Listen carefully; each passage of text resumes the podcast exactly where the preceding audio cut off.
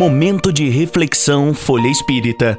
Uma pausa para refletir sobre os ensinamentos da doutrina espírita. Momentos cheios de lições para seguirmos buscando a nossa evolução moral e espiritual.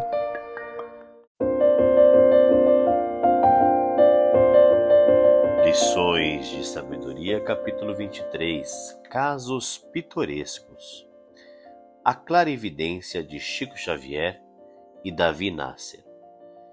Há muitos anos passados, o jornalista Davi Nasser e seu associado em reportagem, Jean Manzon, foram a Pedro Leopoldo com o maquiavélico propósito de ridicularizar e destruir Chico Xavier.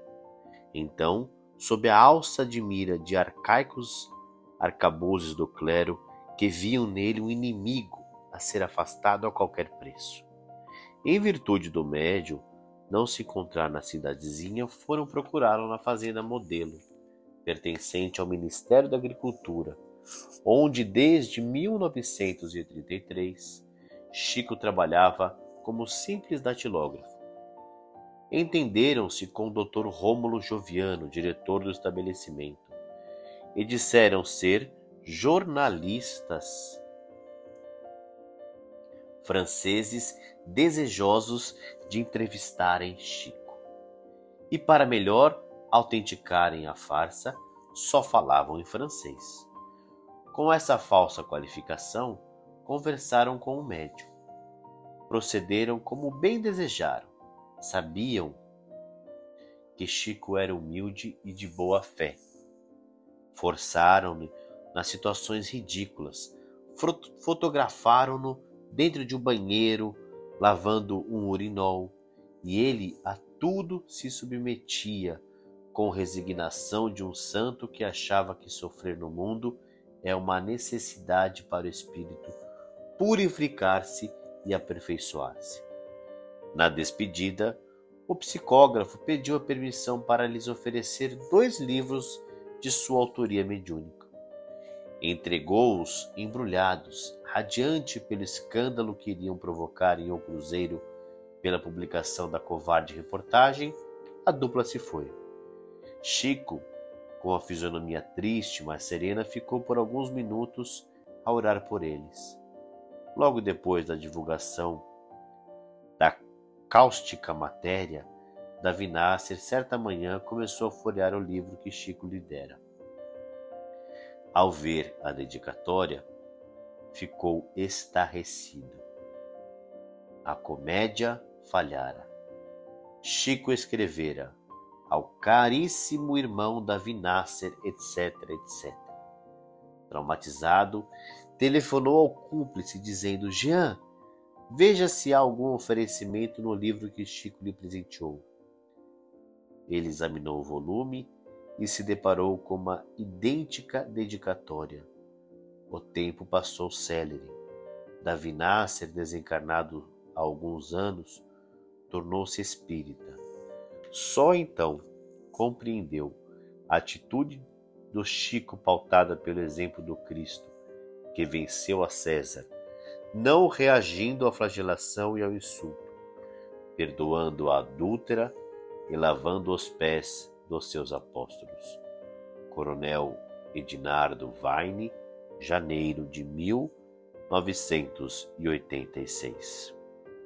Chico e o Volks, uma transação que Jesus também faria. Certa manhã fria de outubro de 1971, o médium Francisco Cândido Xavier surpreendeu-se ao ver estacionado em frente à porta de sua casa um possante caminhão. Dentro da sua carroceria, um fuscão último modelo de luxo, zero quilômetro. E mais admirado ficou ainda quando o motorista começou a descarregá-lo.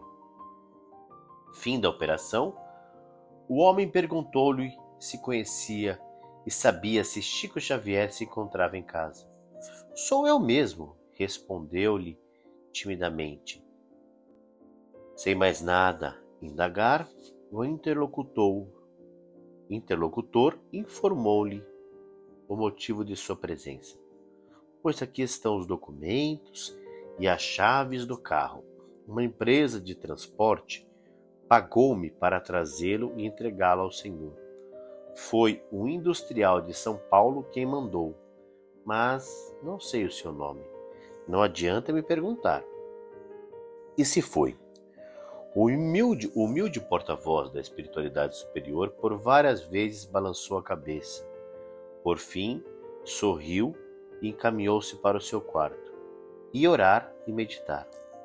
O automóvel ficou na rua, abandonado ao sol. Horas depois, chegou o dono do estabelecimento comercial que fornecia gêneros e verduras para a sopa dos pobres do Chico.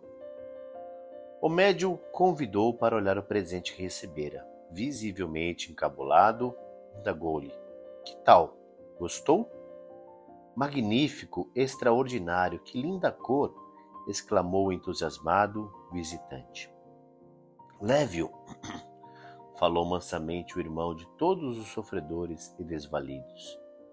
Você me paga em macarrão para as minhas sopas e sacolas.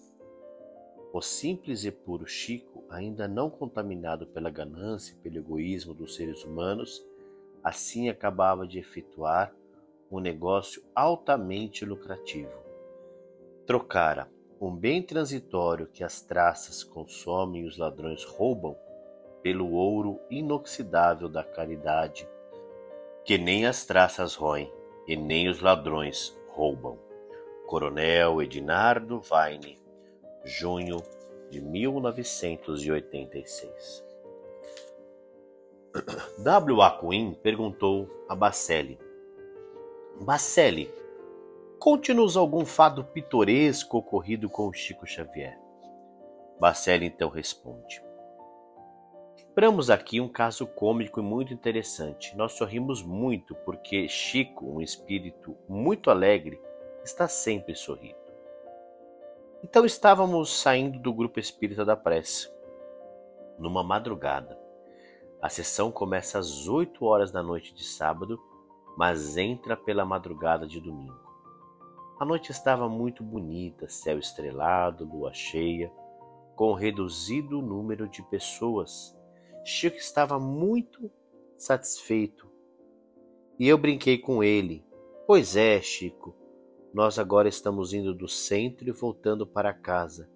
É nessa hora também que os nossos irmãos do mundo que frequentam boates estão voltando para casa. E ele responde: Pois é, meu filho. Isso significa dizer que nós somos boateiros que fomos promovidos. Sorrimos muito com a resposta do Chico pois além de alegre, sua resposta é muito sábia. Aliás, como tudo que sai dos seus lábios. Isso significa dizer que, no caso, a palavra boateiros teria duplo sentido.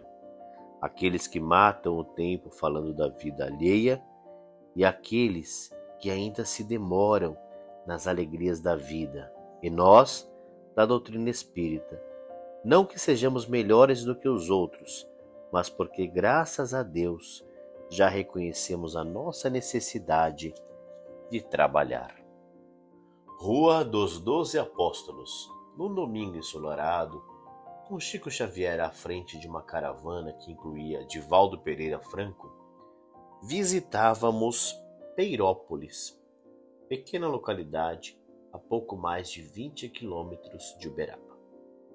Aos domingos, Chico viaja seguidamente para lá, e nesse dia incorporamos-nos à comitiva integrada por espíritas e não espíritas de diversos estados da federação.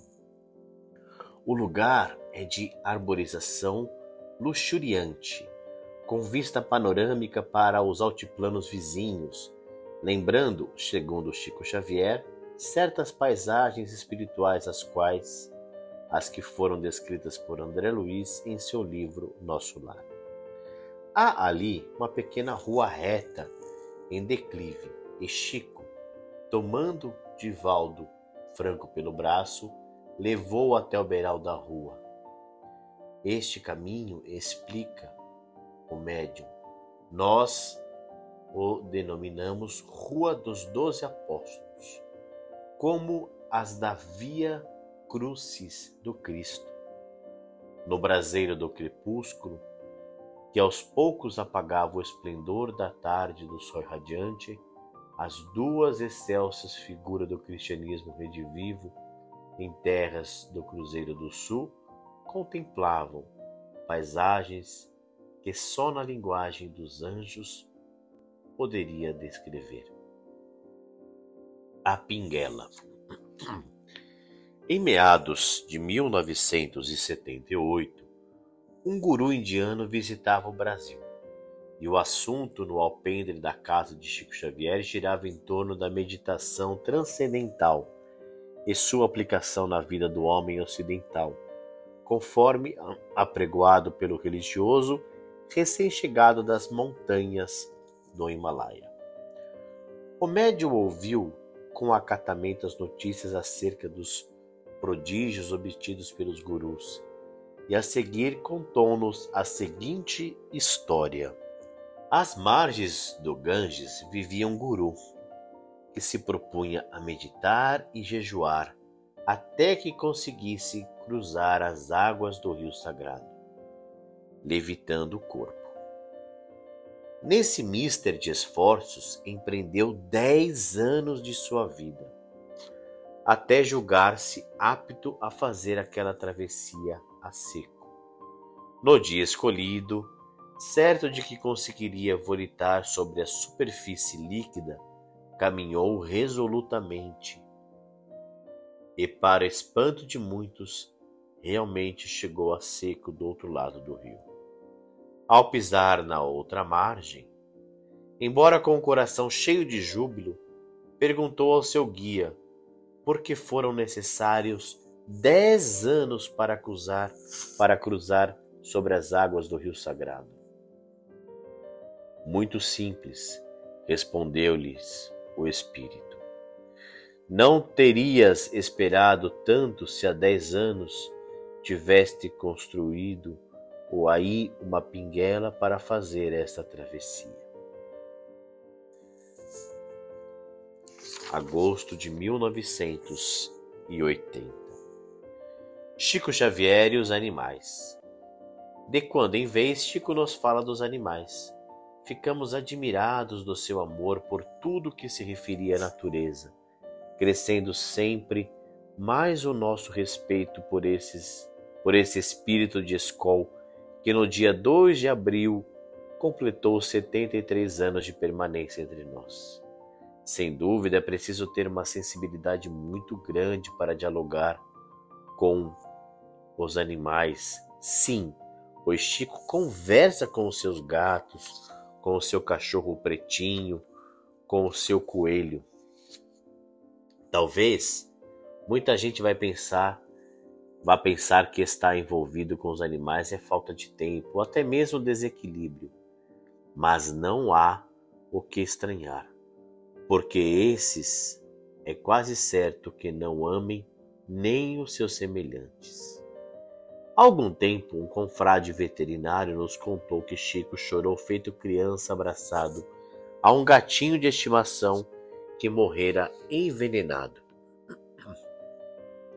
Foi o próprio Chico que nos contou o que se segue.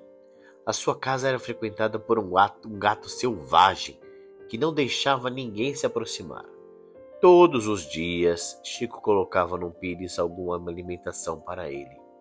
Numa noite, quando retornava de uma das reuniões, um amigo avisou que o gato estava morrendo estendido no quintal. Babava muito, mas ainda mantinha a cabeça firme e atitude de defesa contra quem se aproximasse. Chico ficou bastante penalizado, pensando que ele poderia estar envenenado. O amigo explicou que horas antes o vira brincando com uma aranha e que provavelmente ele a engolira. E sugeriu que Chico transmitisse um passe no felino. O gato, apesar de agonizante, estava agressivo. Ficava a meia distância. O nosso querido amigo começou a conversar com ele. Olha, falou Chico, você está morrendo. Nosso amigo pediu um passe e eu, com a permissão de Jesus, vou transmitir. Mas você tem que colaborar, pois está muito doente. Em nome de Jesus, você fique calmo e abaixe a cabeça, porque quando a gente fala em nome do Senhor, é preciso muito respeito. O gato teve então uma reação surpreendente.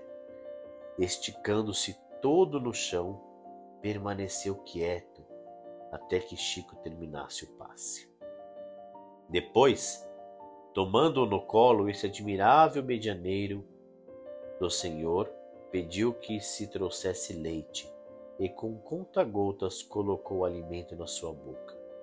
O gato tornou-se um grande amigo e ganhou até nome.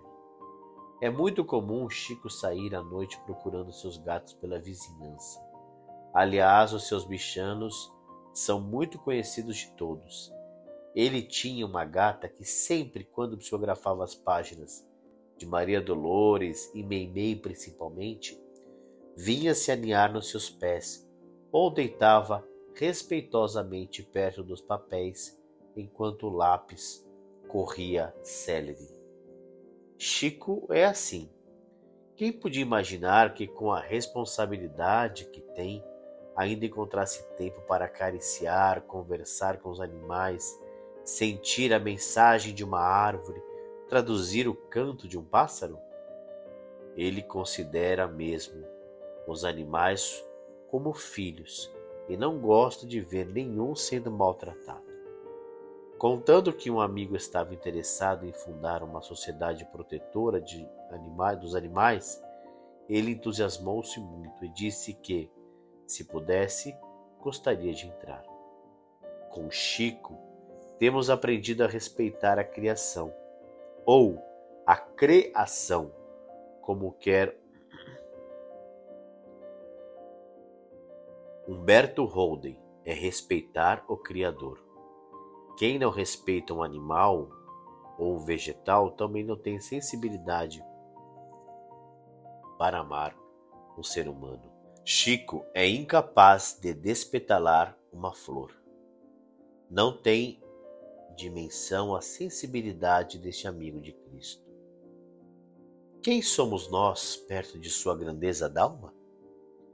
Não consigo me esquecer quando me interrogou, Bacelli, você já procurou auscultar o psiquismo dos animais? Eles nos entendem, podem perfeitamente se comunicar conosco. Bacelli, maio de 1983. Conheça também o jornal Folha Espírita e os livros e e-books da FE Editora. Siga-nos no Facebook, Instagram, Twitter e YouTube.